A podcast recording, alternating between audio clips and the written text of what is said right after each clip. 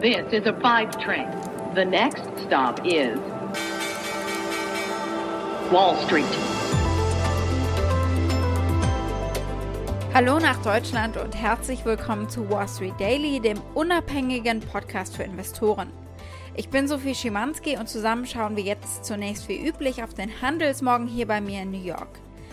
Es gab heute gleich mehrere, ja, sehr ermutigende Daten und Zahlen und äh, so ist das Plus bei den Barometern eigentlich kein Wunder. Die Earnings, die wir in den letzten zwei Tagen etwa gesehen haben, waren sehr stark. Der SP 500 startete am Donnerstag gleich auf Rekordniveau in den Tag. Die Ergebnisse von zwei der größten Tech-Unternehmen der Welt, Apple und Facebook, sind sehr stark ausgefallen. Der Dow Jones legte um etwa 140 Punkte anfangs zu, später waren es immerhin noch knapp 80 Punkte im Plus und der tech-lastige Nasdaq Composite legte um etwa 0,8% zu, weil eben eine Vielzahl von Big Tech-Namen geklettert sind. Microsoft, Amazon und Alphabet legten alle um mindestens ein halbes Prozent zu. Und dann waren da noch gute volkswirtschaftliche Daten. Das Bruttoinlandsprodukt der USA stieg in den ersten drei Monaten des Jahres auf Jahresbasis gesehen um 6,4 Prozent. Abgesehen von dem Anstieg der Wiedereröffnung im dritten Quartal des vergangenen Jahres war das tatsächlich der beste Zeitraum für das Bruttoinlandsprodukt seit dem dritten Quartal 2003. Und dann sind auch noch die wöchentlichen Arbeitslosenansprüche gefallen. Die beliefen sich auf ein neues Pandemietief. Ja, wir haben immer noch sehr, sehr viele Zahlen. Die nächsten Tech-Schwergewichte haben vorgelegt. Die Erwartungen wurden nicht nur ein bisschen übertroffen, sondern sie wurden geradezu pulverisiert. Das muss man wirklich mal so sagen. Und wir hatten ja jetzt den Termin, auf den wir in dieser Woche sehr, sehr geblickt haben, gestern Abend, Fed Zinsentscheid. Allerdings hat das den Markt nicht wirklich nachhaltig beeindruckt. Heute Zahlen unter anderem von Amazon schauen uns auch an, was die Aktie macht. Und es gab doch einige sehr positive Überraschungen, die ich euch natürlich nicht vorenthalten möchte. Ich wünsche euch viel Spaß. Unsere Themen heute. Unter anderem gebe ich euch ein Covid-Update. Das spielt natürlich eine große Rolle für die Unternehmen, für die Anleger wie und wann es hier aus der Pandemie rausgeht und es sieht gut aus. Wir blicken als nächstes auf den Steuerplan von Joe Biden, den er letzte Nacht vorgestellt hat. Und dann habe ich mir einen Aspekt rausgepickt bei den Apple Earnings, nämlich den Halbleiter- und Chipmangel und äh, wie sie damit umgehen in Zukunft.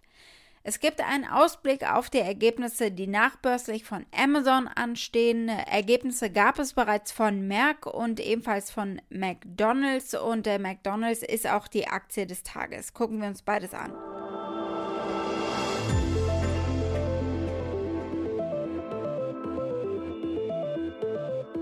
Starten wir mit einem Update zu Covid, zur Pandemie, denn die Besserung der Pandemie wird hier immer wieder als Grund für Zuversicht bei Anlegern, der Notenbank und den Unternehmen gesehen. Bis Dienstag waren 37,3 Prozent der Erwachsenen in den USA vollständig geimpft und der 7-Tage-Durchschnitt für neue Fälle ist nun seit mehr als einer Woche unter den 14-Tage-Durchschnitt gefallen. Das bedeutet, Experten sagen, dies sei ein starkes Signal dafür, dass die Fälle nach einem jüngsten Aufschwung wieder abfallen. Die Pandemie ist natürlich noch lange nicht vorbei. In den USA gibt es pro Tag immer noch durchschnittlich 50.000 neue Fälle. Aber die USA nähern sich einem wichtigen Meilenstein, nämlich dem Meilenstein, bei dem 40 Prozent der Erwachsenen vollständig geimpft sind. Und äh, viele Experten nennen das eine wichtige Schwelle, an der Impfungen quasi die Oberhand über das Coronavirus äh, gewinnen. Das weiß man aufgrund der Erfahrungen aus Ländern wie Israel. Wenn wir 40 bis 50 Prozent an Impfungen erreichen, werden wir wahrscheinlich echte Veränderungen sehen und den Beginn eines steilen Rückgangs der Fälle. Das sagt Anthony Fauci, der führende US-Experte für Infektionskrankheiten, in einem Interview. Für den Sommer bedeutet das dann Herdenimmunität, erklärt er. Once you start getting vaccine going, if you have good uptake, namely the overwhelming majority of people want to get vaccinated, you can expeditiously vaccinate people that by the time you get to the end of the second quarter of 2021, you very likely could have overwhelming majority of the people vaccinated, which means you'd have herd immunity that would allow you to safely get people back to school in the fall, to safely get people back to the kinds of works that would otherwise be difficult as you get to the middle and end of the summer. Blicken wir als nächstes auf den Steuerplan und Steuererhöhungen durch Biden. Wir haben gestern schon darüber geredet. Es heißt natürlich vor allem mehr Steuern für Wohlhabende, für Unternehmen und auf Kapitalerträge. Hier ein Auszug aus der Rede von Biden, in dem Biden sagt, es könne durchaus weiter Millionäre und Billionäre geben. Das will er gar nicht verhindern. Aber sie müssten Steuern zahlen. 55 große Unternehmen hätten viel an Gewinn erwirtschaftet und null in Steuern gezahlt im letzten Jahr. Das solle sich ändern. I made it clear we can do it without increasing the deficits. But it's time for corporate America and the wealthiest 1% of Americans to just begin to pay their fair share. Just their fair share. Sometimes I have arguments with my friends in the Democratic Party. I think you should be able to become a billionaire and a millionaire, but pay your fair share. Recent study shows that 55 of the nation's biggest corporations paid zero federal tax last year. Those 55 corporations made in excess of $40 billion in profit. Was ganz interessant ist, während die Kurse letzte Woche gefallen sind, äh, als Reaktion auf die Ankündigung, dass es dieses Statement geben wird, sieht man das an diesem Morgen so nicht. Dahinter steckt neben anderen Gründen, die für Zuversicht sorgen, wir haben vorhin drüber gesprochen, vor allem die Überlegung, dass nicht so heiß gegessen wird, wie es gekocht wird. Der Vorschlag ist noch kein Gesetz, sondern muss erst durch den Senat durch unter anderem. Der TV-Host der Mad Money Show Jim Cramer hat was ganz Erstaunliches äh, dazu sehr leise und sehr überlegt gesagt, ganz untypisch. Anleger sollten aufhören, um Steuern rumkommen zu wollen, und äh, nur weil man fürchte, die Erträge würden höher besteuert, sollte man keine Aktie verkaufen. Der einzige Grund, äh, eine Aktie abzustoßen, sei eine schlechte Performance des Unternehmens über einen längeren Zeitraum. Er nennt hier drei Quartale. Biden und Steuererhöhungen insgesamt nennt er übrigens immer den Taxman. If you own shares in a company and the company's done bad for say three quarters, then you should sell if you got it. If you have a big capital gain, forget about it. Just get rid of it. Because by the time you do get rid of it, otherwise the stock could be down badly. That's what I'm I'm talking about. I'm talking about the gulf between where you are and where the stock's going versus taxman. And that's what you have to worry about. And we should absolutely stop focusing on not paying taxes and instead focus on whether the company is, is doing well or not. Wir haben ja letzte Nacht ein super heißes Quartal von Apple gesehen, aber Chip-Engpässe bei iPads und iMacs könnten diese heiße Phase abkühlen, sorgen sich jetzt einige. Ein sehr, sehr starkes Quartal also, in dem der Umsatz von Apple um 54 Prozent auf einen Umsatz von fast 90 Milliarden US-Dollar stieg und in jeder Produktkategorie ein zweistelliges Wachstum verzeichnet wurde. Der Apple-CEO Tim Cook fasst zusammen im Earnings Call.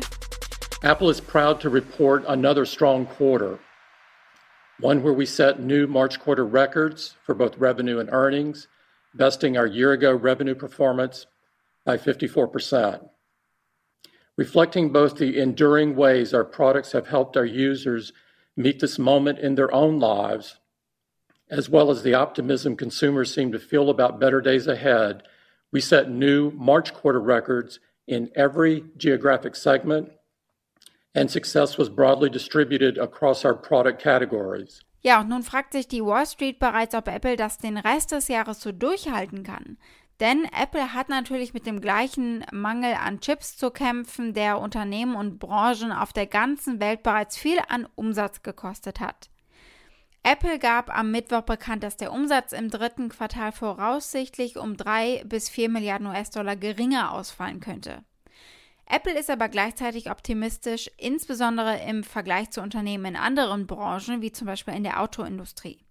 Zum Beispiel sagte der Autobauer Ford am Mittwoch, dass sie im zweiten Quartal nur 50 Prozent Produktion erwarten, eben aufgrund des Mangels an Mikrochips. Cook hat nicht angegeben, welche Teile Mangelware sein könnten, aber Apple kauft viele ältere Chips für Funktionen, die wichtig sind für das Display, die Kamera, Audio und den Akku.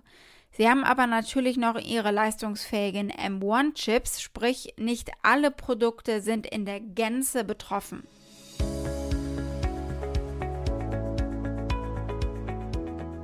Nachbörslich gibt es Ergebnisse von einem weiteren Tech-Unternehmen, nämlich von Amazon. Die äh, sind einer der Gewinner der Pandemie gewesen, kann man sagen.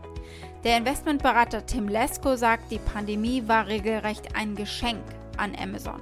COVID has been basically a gift to Amazon, teaching people who weren't previously shopping online how to shop online and how to consume content over the top. So it's probably been a pretty good tailwind for their businesses, and they should be gaining share through this. Der E-Commerce und Cloud Computing Riese hat bereits herausragende Ergebnisse für das vierte Quartal gemeldet, aber kann das so bleiben? Amazon hat den Anlegern mitgeteilt, dass sie einen Umsatz von 100 bis 106 Milliarden US-Dollar erwarten, mit einem Betriebsergebnis zwischen 3 und 6,5 Milliarden US-Dollar. Der Wall Street Konsens äh, sieht einen Umsatz von 104,5 Milliarden US-Dollar bei einem Gewinn von 9,54 Dollar pro Aktie. Also es ist im Rahmen. Die Wall Street geht davon aus, dass die Ergebnisse die anhaltende Stärke im E-Commerce-Bereich zeigen werden. Laut FactSet erwarten Wall Street-Analysten einen Umsatzplus von 41% gegenüber dem Vorjahr die Abo-Erlöse werden voraussichtlich um 7% steigen. Der Umsatz vom Cloud-Anbieter AWS wird um 29% steigen, sagen Analysten. Nach wirklich durch die Bank weg super Ergebnissen der Tech-Unternehmen diese Woche nun etwas äh, zu den verhalteneren Ergebnissen von Merck. Die Corona-Krise sorgte bei dem US-Pharmakonzern Merck noch immer für Gegenwind. Patienten gingen seltener zum Arzt und die Covid-19-Impfkampagnen gingen ironischerweise insbesondere im Heimatmarkt zulasten des Geschäfts mit Impfungen gegen andere Krankheiten einher. Und so meldete Merck am frühen Donnerstag Quartalsergebnisse, die unter den Erwartungen der Wall Street lagen. Und es war das jüngste Ergebnis nur in einer Reihe von Pharmaunternehmen, die diese Woche ebenfalls enttäuschende Ergebnisse gemeldet haben. Merck meldete einen Non-Gap-Gewinn je Aktie von 1,40 Dollar, knapp 3,2 Milliarden Dollar. Hier belasteten auch die Kosten im Zusammenhang mit der Abspaltung des Pharmaunternehmens Organon. Das Unternehmen erzielte einen Umsatz von 12,1 Milliarden US-Dollar, was einem Rückgang von einem Prozent gegenüber dem Vorjahresquartal entspricht. Gute Geschäfte hat Merck übrigens gemacht zum Jahresauftakt mit Kassenschlagern wie etwa seinem Krebsmedikament Keytruda. Die Aktie des Tages ist die von McDonald's. Es gab vorbörslich Ergebnisse von der Fastfood-Kette. Eher einer der Verlierer der Pandemie mit geschlossenen Restaurants natürlich. Aber inzwischen kann man das Essen ja auch abholen und dann im Auto den Fritten erliegen, so wie dieser Vater hier im Werbespot, dessen Tochter zu Hause ganz empört bemerkt, die Pommes fehlen. Äh, ich glaube, die haben die Pommes vergessen. Äh, echt jetzt?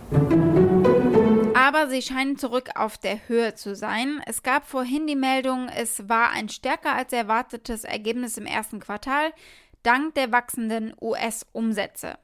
McDonald's sagte, dass der Umsatz in den USA um 13,6 Prozent und damit deutlich besser als erwartet gestiegen ist. Laut McDonald's stieg der Konzernumsatz weltweit um 8,7 Prozent auf über 5 Milliarden US-Dollar, erneut mehr als die Analysten das äh, geschätzt hatten.